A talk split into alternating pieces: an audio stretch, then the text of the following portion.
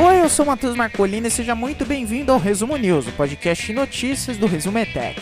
Nesse podcast eu comento as notícias mais interessantes de passar para vocês durante a última semana.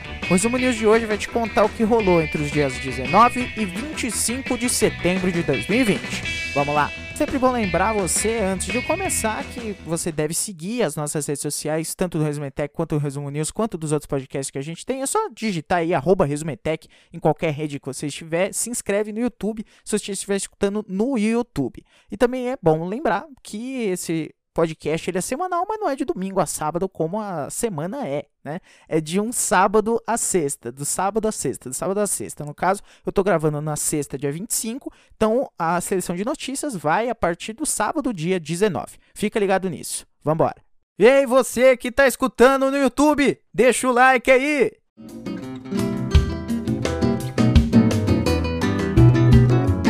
Brasil!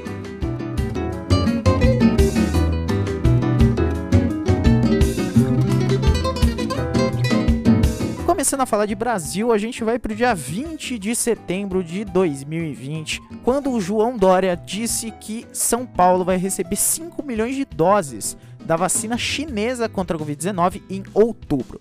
É, o governador de São Paulo, né? Não sei se é bom ele ser governador de São Paulo. Mentira, meu João Dória anunciou neste domingo, é, domingo no caso, domingo dia 20, né? Neste domingo, o último domingo, não sei quando você está escutando. Você pode estar tá escutando daqui uns 20 anos, mas foi no domingo dia 20 que o estado de São Paulo iria receber 5 milhões de doses dessa vacina uh, do laboratório chinês Sinovac. Isso tudo em parceria com o Instituto Butantan, já no mês de outubro. A promessa do governo é que a vacinação tem início em janeiro. Vou abrir aspas aqui para o João Dória num post no Twitter dele. Abre aspas, os testes continuaram com os médicos e enfermeiros voluntários em seis estados, e em breve, se tudo correr como planejado, poderemos imunizar milhões de brasileiros. A vacina simboliza a esperança, a certeza de que tudo isso vai passar. Bom domingo a todos. É bom lembrar aí você que esses detalhes do acordo do governo estadual de São Paulo com a Sinovac, que é o laboratório chinês é, que vai produzir isso aí tudo, em parceria com o Instituto Butantan, são sigilosos. Então a gente não sabe quais são os detalhes. Se a vacina for aprovada nos testes clínicos da fase 3, no caso a vacina chinesa, né, uh, que estão em curso, a produção em solo nacional vai ser feita na fábrica que o governo estadual vai adaptar. Para isso tudo, o governo de São Paulo anunciou um investimento de 96 milhões de reais em doações para obras na fábrica no dia 29 de julho. Inclusive, ele disse, o João Dória, que se a gestão estadual alcançasse a meta de 130 milhões, seria possível dobrar a produção de 60 milhões de doses previstas para 120 milhões. E aí veio a notícia que mais animou a gente durante essa semana. No dia 23, eu dei um salto no tempo porque o assunto é vacina. E a Coronavac, que é essa vacina da Sinovac com o Instituto Butantan, é, fez testes com 50 mil voluntários que indicam a segurança da vacina. Esses testes foram feitos na China, inclusive, e mostram que o imunizante é seguro e não apresentou efeitos colaterais importantes. Só 3% dos participantes sentiram uma dor leve no local da aplicação e 0,2% é, ficaram febris, né, que é quase febre. No Brasil, até agora, foram 6 mil homens e mulheres testados com essa vacina chinesa, também sem efeitos adversos, graças a Deus aí. A Coronavac ainda induziu a produção de anticorpos em 98% dos voluntários. Você pensa, Matheus, Matheus, mas então já tá pronta, manda para nós. Calma, meu querido, calma, porque ainda tem bastante coisa para rolar, né? A produção ela vai crescer provavelmente exponencialmente, então vai ser um pouco, depois mais um pouco, depois vai aumentando, né?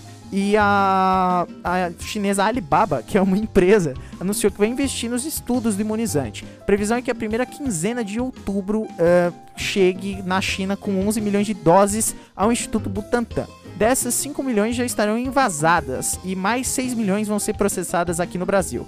Mais cerca de 40 milhões de doses estão previstas para chegar até dezembro. Até fevereiro, 60 milhões. Então a gente tá na torcida pela vacina chinesa, né? Porque não importa de onde ela vem, o importante é que ela dê uma picadinha na nossa bunda e a gente não consiga pegar a Covid-19. Voltemos para o dia 21 de setembro, uma segunda-feira, em que foi anunciado que o governo de Pernambuco uh, comunicou que teria o retorno das aulas presenciais no dia 6 de outubro para o ensino médio. Sim, é um pouco complexo. É, ele anunciou, segundo o próprio Diário de Pernambuco, que o retorno das escolas de de educação básica no estado para o dia 6 de outubro, tanto para unidades da rede pública quanto para particulares, vai rolar. É, na primeira etapa, a volta às aulas envolveria apenas o terceiro ano do ensino médio, mas ainda não tem datas para essa retomada na no, no, ensino fundamental e na educação infantil. Aí, aí é a parte mais complexa, né? A volta seria opcional. E aí caberia aos pais ou aos estudantes com 18 anos ou mais decidir sobre frequentar ou não as atividades presenciais. E continuar, vai continuar o ensino remoto, né? Isso de acordo com o, o, o Diário de Pernambuco também, que tudo isso rolaria por causa dos vestibulares e do Enem, né? Então, isso tudo rolaria uh, para os estudantes do último ano conseguirem estudar, coisa e tal. É, em seguida, a partir do dia 3 de outubro, estariam autorizadas as aulas para o segundo ano do ensino médio. No dia 20 de outubro, ou seja, tá, tá vendo que é de semana em semana, né? É, os do primeiro ano do ensino médio. Serão permitidas também as atividades presenciais tanto nas escolas regulares como integrais, técnicas e educação de jovens e adultos. Segundo o secretário de Educação e Esportes de Pernambuco, aspas, também estamos trabalhando na redução da capacidade de estudantes nas salas de aula. Nossas salas têm em média entre 40 e 60 estudantes e agora terão 20. Também instalaremos totens e dispensores de álcool em gel nas escolas. Está, estamos é, instalando novos laboratórios em espaços abertos. Fecha aspas. Aí entra a questão principal qual é o sentido de voltar às aulas presenciais, restando dois meses para encerrar o ano letivo só com os terceiros anos do ensino médio e só se eles quiserem, é opcional. Então, por que raios eu sairia da minha casa em Pernambuco para ir à aula, sendo que eu posso ficar em casa? Né? Não é uma obrigação. Então, não faz o menor sentido. É, enfim, não faz o menor sentido. Aí voltamos para o dia 20, que é uma coluna do Leonardo Sakamoto no UOL, repercutindo a pesquisa do Ibope da, da intenção de voto à Prefeitura de São Paulo. Quem está em terceiro lugar, segundo o Ibope, é o Guilherme Boulos, do PSOL. E é, na pesquisa, né, ele tem 8% das intenções de voto. A gente sabe que não tem como ser exatamente precisa a pesquisa, né, mas enfim, é uma noção que a gente tem. Ele estaria atrás do deputado federal Celso Russomano, com 24%, e do prefeito Bruno Covas, do PSDB, com 18%. A margem de erro de 3 pontos, então o Russomano e o Covas estão empatados aí no limite da margem do erro. É interessante que o, o, o, o Guilherme Boulos, ele disse que é a única. Uh, na verdade, ele deu na, essa entrevista para a coluna, uma entrevista, entre aspas, né? Vou abrir aspas para ele. Isso indica que a nossa candidatura é a única que pode impedir um segundo turno Bolsodória, entre aspas, é, impedir que um candidato apoiado por João Dória e outro por Jair Bolsonaro disputem um segundo turno. Aí, no caso, ele está falando entre o Bruno Covas, que é apoiado pelo João Dória, e o Celso Russomano, que é apoiado pelo Jair Bolsonaro. O, o Guilherme Boulos ainda está na frente do Márcio França, do PSB, com 6%, e aí também ele pode estar tá empatado aí na margem do erro, né? Mas ele ainda está na frente do Arthur Mamãe Falei, da Joyce Hasselman e dos outros lá que, juntando tudo, dá uns 5% de intenção dos votos. Só que nessa, nessa pesquisa tem uma notícia animadora para os eleitores e para quem simpatiza aí com o Guilherme Boulos, que 13% dos entrevistados disseram que não votariam nele de jeito nenhum. Ou seja, a rejeição dele é de 13%, que é menor do que a do Bruno Covas, de 30%, do Russomano, 24%, do Levi Fidelix, ele mesmo, o cara do Aerotrem, com 21%, e a Joyce Hasselman, do PSL, com 17%.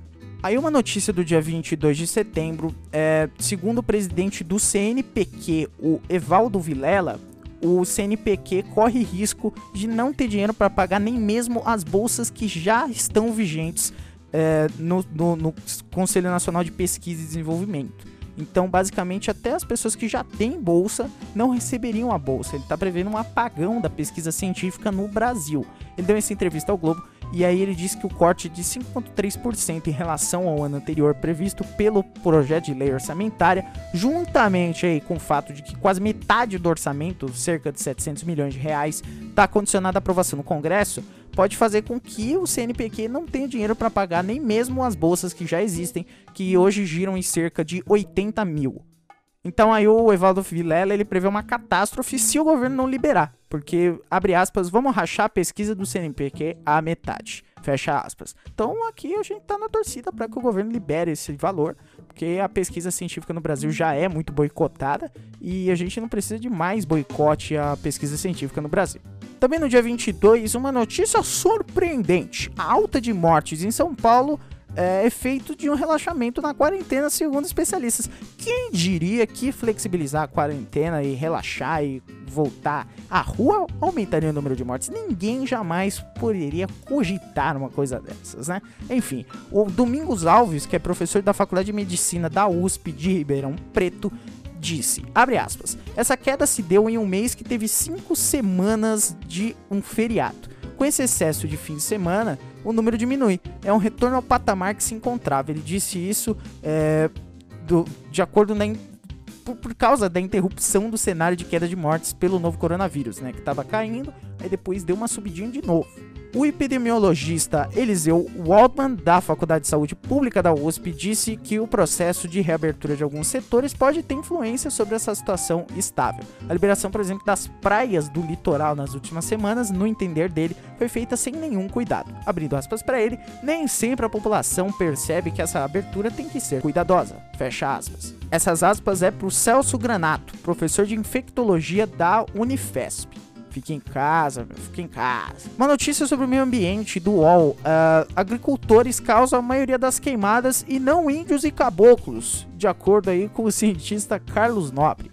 É, a gente já vai falar sobre os discursos da ONU, mas é, diferentemente do que o Jair Bolsonaro disse no discurso de abertura da Assembleia Geral da Organização das Nações Unidas, é, a maioria dos incêndios na Amazônia não é áreas já desmatadas e também não é provocada por caboclos e índios para ampliar os roçados. O Carlos Nobre diz que é, isso tudo aí que o presidente falou é mentira.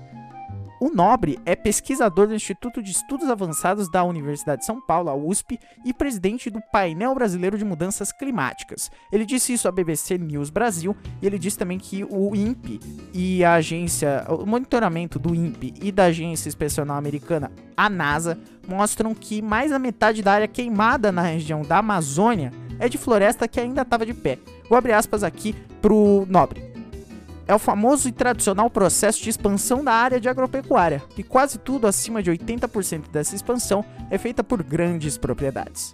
E de acordo com o cientista, a Amazônia está se aproximando de um ponto que não tem mais retorno, em que a floresta perderia a capacidade de se regenerar diante aí de um monte de degradação, de um monte de coisa que o homem fez e tipo mudanças drásticas viriam é, para o nosso ecossistema. De novo, abrindo aspas para ele, se de fato ele tem tolerância zero com o crime ambiental e o desmatamento responde por mais de 90% do crime ambiental, o desmatamento tem que zerar. Então que se cobre isso do presidente Jair Bolsonaro.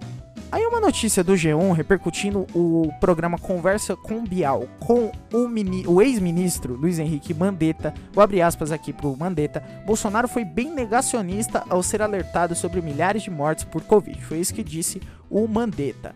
Por que, que ele deu entrevista? Porque ele lançou um livro. Ele lançou um livro chamado é, Um Paciente Chamado Brasil, Os Bastidores da Luta contra o Coronavírus. Nesse livro, o Mandetta apresenta relatos aí do período é, como ministro da Saúde, né, que ele lidou lá no comecinho da, da pandemia. E segundo Mandetta, a reação do Bolsonaro ao alerta foi bem negacionista e bem raivosa. Vou abrir aspas aqui para o Luiz Henrique Mandetta. Eu nunca falei em público que eu trabalhava com 180 mil óbitos se nós não interviéssemos, mas para ele eu mostrei. Entreguei por escrito para que ele pudesse saber a responsabilidade dos caminhos que ele fosse optar. Então foi realmente uma reação bem negacionista e bem raivosa. O Mandetta também falou algumas outras coisas nessa entrevista e no livro, né? Tipo, que o, o Bolsonaro utilizou da cloroquina para fugir da realidade, para ser negacionista, que é, ele, na pessoa do ministro Mandetta, simbolizava a notícia das mortes e que ele ficou com raiva do carteiro, entre aspas, que ele ficou com raiva do Ministério da Saúde, aí no caso falando sobre o Jair Bolsonaro, enfim. Notícia também de hoje é de que o Flamengo demitiu um funcionário que tirou foto de jogadores sem máscara no avião. É, não sei se vocês viram a foto, mas enfim, eles estavam voltando do jogo que eles fizeram no Equador, é, todos sem máscara no avião, pá, tirou a foto e aí o cara foi demitido, basicamente. o Matheus Grangeiro é o nome do cidadão. Eu, eu vou aí prestar minhas condolências para o meu Ma Matheus, né? Que é o meu xará. É, tadinho. Última notícia de Brasil de hoje é que a Lava Jato denunciou Frederico Assef mais quatro pessoas por peculato e lavagem de dinheiro. Essa notícia é assinada pelo Arthur Guimarães, Arthur Guimarães da TV Globo. Então, basicamente, foram denunciados o Federico Assef, advogado, Orlando Diniz, o ex-presidente da FEComércio do Rio de Janeiro, Marcelo Caso, empresário que teria apresentado o Assef para o grupo, a Márcia Karina Castelo Branco Zampiron, que também é advogada, e a Luísa Najib Eluf, que também é advogada.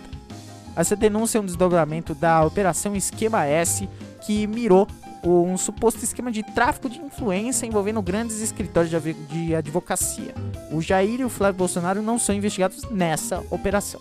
Lembrando aí, você que talvez não lembre, o ACF é o cara que escondeu o Queiroz. Então ele é uma pessoa assim muito confiável.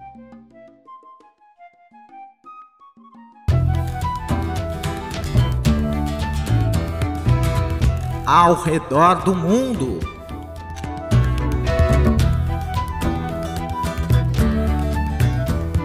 Começando agora a cobertura de mundo, uma notícia do, do dia 21 de setembro de 2020 diz que é sobre o clima, né? É, um 1% mais rico do mundo emite o dobro de CO2 que a metade mais pobre da população. Isso aí é repercutido pela agência Reuters. Quem afirma isso é um relatório da Oxfam, que é uma ONG que pede justiça social e climática nos pacotes de estímulo pós-pandemia. Ela examinou o período entre 90, 1990 e 2015, 25 anos aí durante os, os, as, essas emissões né, globais de CO2 que foram responsáveis pelo aquecimento de um planeta no qual a média de temperatura subiu 1 grau desde a era pré-industrial e aumentaram aí quase 60% essas emissões de CO2 entre 90 e 2015. De acordo também com as análises da Oxfam, o 1% mais rico da população, que é mais ou menos 63 milhões de pessoas, considerando que o mundo tem quase 10 bilhões de pessoas, 63 milhões de pessoas, foi responsável por 15% das emissões acumuladas. Ou seja, o dobro em comparação à metade mais pobre da população mundial, que equivale a 3 bilhões de pessoas. 63 milhões contra 3 bilhões de pessoas. Os 10% mais ricos da população mundial, 630 milhões de pessoas, foram responsáveis por 52% das emissões acumuladas de CO2. Então, quem é mais rico é, lasca o planeta, né? O pobre não lasca o planeta, que fez isso é rico. Agora sim a gente fala sobre a, a, os discursos da Assembleia Geral das Nações Unidas. Eu vou focar no mundo porque eu não quero falar do Bolsonaro. Basicamente isso. A gente sabe, vocês devem ter visto aí as, as notícias, né? De que o Bolsonaro distorceu fatos, eh, falou é, de cristofobia. Eu não vou falar de cristofobia, né? Pelo amor de Deus, não merece nem uma citação. É, também falou sobre é, índios e caboclos realizarem as queimadas. É uma coisa assim muito bizarra é, que não era para existir. É uma vergonha a gente ter um presidente como Jair Bolsonaro, mas enfim, vamos focar no mundo, no, ao redor do mundo, né? Como é o nome do quadro. O Vladimir Putin ele ofereceu a vacina russa a funcionários da ONU lá na, na Assembleia. Ele exaltou a Sputnik V, que é o nome da vacina, é, a primeira registrada contra a Covid-19 no mundo, né? Recebeu crítica, mas enfim, ele tá acostumado, ele é presidente da Rússia, né? Vou abrir aspas aqui pro Vladimir Putin. Nós estamos prontos para compartilhar nossa experiência e continuar interagindo com todos os países e estruturas internacionais, incluindo preocupações com fornecimento a outros países da vacina russa, que provou confiabilidade, segurança e eficiência. O presidente do Irã, o Hassan Rouhani, criticou em vários momentos a política interna e externa dos Estados Unidos no discurso dele lá na Assembleia da ONU. É, os Estados Unidos que é o principal inimigo do Irã, né? Enfim, ele inclusive mencionou indiretamente a morte de George Floyd durante a ação policial em maio. Vou abrir aspas para ele. As imagens transmitidas ao mundo sobre o tratamento dado a um afro-americano pela polícia dos Estados Unidos são um remanescente da nossa própria experiência nós instantaneamente reconhecemos os pés sobre o pescoço como os pés da arrogância sobre os pescoços das nações independentes. Lembrando que essa é a primeira manifestação na ONU do Irã depois da morte do Qasem Soleimani, o, o general do exército iraniano que foi assassinado pelos Estados Unidos no começo do ano. Tem um vídeo disso no Resumetech, se você não conhece essa história, tem um vídeo muito completo sobre isso no Resumetech. Bom, o Macron citou uma nova realidade. Ele falou: essa nova realidade é clara, brutal, certamente vertiginosa, e nós a devemos observar sem nos deixar cair em desespero ou no desencorajamento, mas com lucidez. Ele falando aí sobre a Covid-19. Para falar de Donald Trump, vamos lá então. O presidente Donald Trump ele foi vaiado no velório da juíza Ruth Ginsburg na Suprema Corte. Ele foi vaiado por um grupo de manifestantes que estava em frente lá à Suprema Corte, onde estava acontecendo o velório da juíza a Ruth. É, Ruth, é porque é íntima, né? Ruth Bader Ginsburg. Essa progressista de 87 anos morreu na semana passada por causa das complicações de um câncer no pâncreas. Antes que o Trump pudesse sair do veículo dele para participar da homenagem, a multidão começou a vaiar ele. Houve gritos tipo: votem para tirá-lo, é, em referências às, às eleições que vão rolar no dia 3 de novembro lá nos Estados Unidos, as eleições presidenciais, e honrem seu desejo, também foi um outro grito, em alusão à última vontade de Ginsburg, que queria que o seu sucessor só fosse indicado após as eleições. No entanto, Trump quer indicar o sucessor da juíza progressista antes disso. E a favorita para ser aí a, a sucessora da Ruth Bader Ginsburg é a juíza Amy Coney Barrett. Ela é a principal aí para ocupar o posto da moça na Suprema Corte dos Estados Unidos. Se ela for indicada pelo Donald Trump e confirmada pelo Senado, que é uma maioria é, do Partido Republicano, a nomeação vai ser considerada uma vitória para os conservadores cristãos e ativistas que estão tentando banir o aborto legal dos Estados Unidos. Em 2018, inclusive, a Barrett fez parte da lista de finalistas que foi apresentada pelo Donald Trump uh, eh, para o lugar do do, do aposentado juiz da Suprema Corte, o Anthony Kennedy. É, mas na verdade acabou ficando com o Brett Kavanaugh esse posto. A moça tem 48 anos, que é uma idade baixa para um juiz da Suprema Corte, e aí, como esse é um posto vitalício, isso garantiria uma presença, tipo, sobre décadas, né? Seria muitas décadas de uma presença conservadora no Tribunal da Suprema, da Suprema Corte dos Estados Unidos. Os antecedentes dela são um foco de tensão no país polarizado, porque ela é vista como muito diferente da Ginsburg, que era defensora dos direitos das mulheres. Ela é católica praticante e os, os detratores detratores dela, não sei se é assim que se fala, mas enfim, as pessoas que não curtem ela uh, usam uma das palestras que ela costuma dar como uma arma contra ela, né? Ela tem uma palestra em que ela se apresenta como um tipo diferente de advogada e considera que uma carreira no direito não é nada além de um meio para um fim. E este fim é a construção do reino de Deus.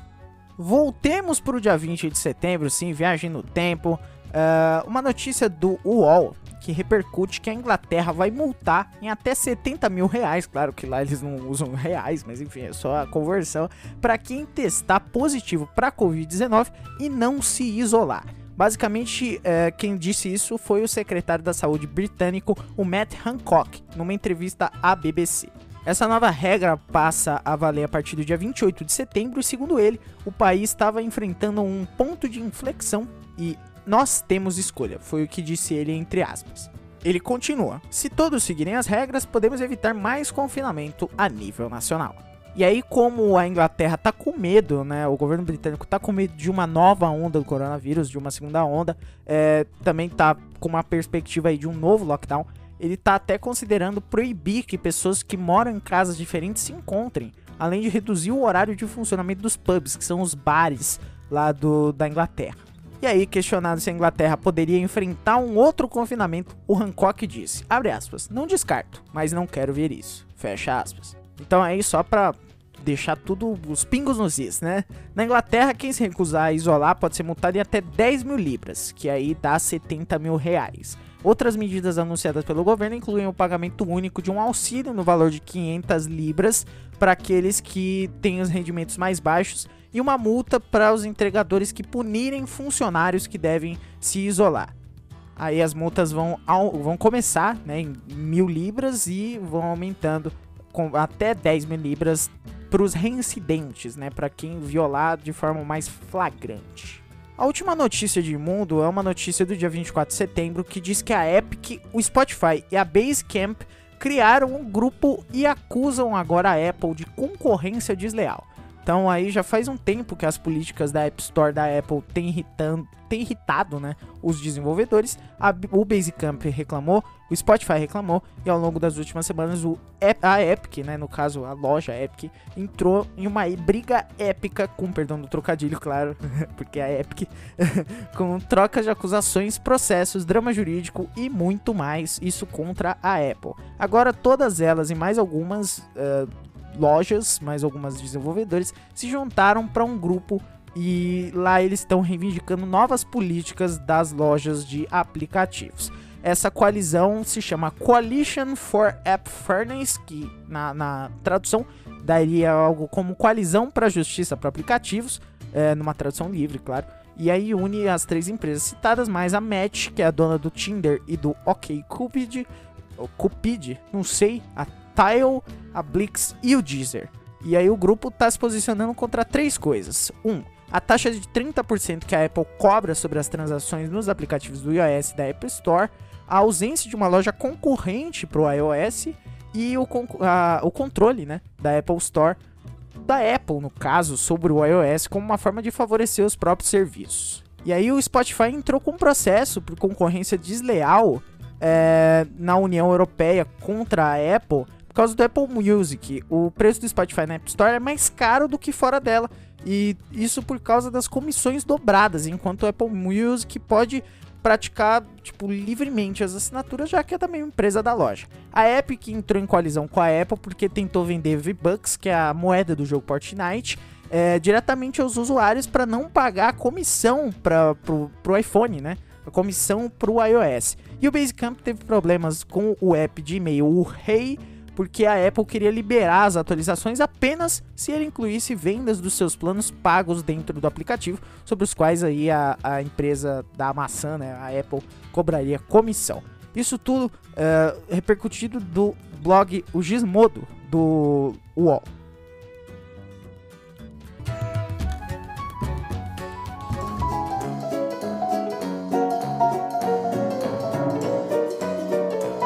Rapidinhas.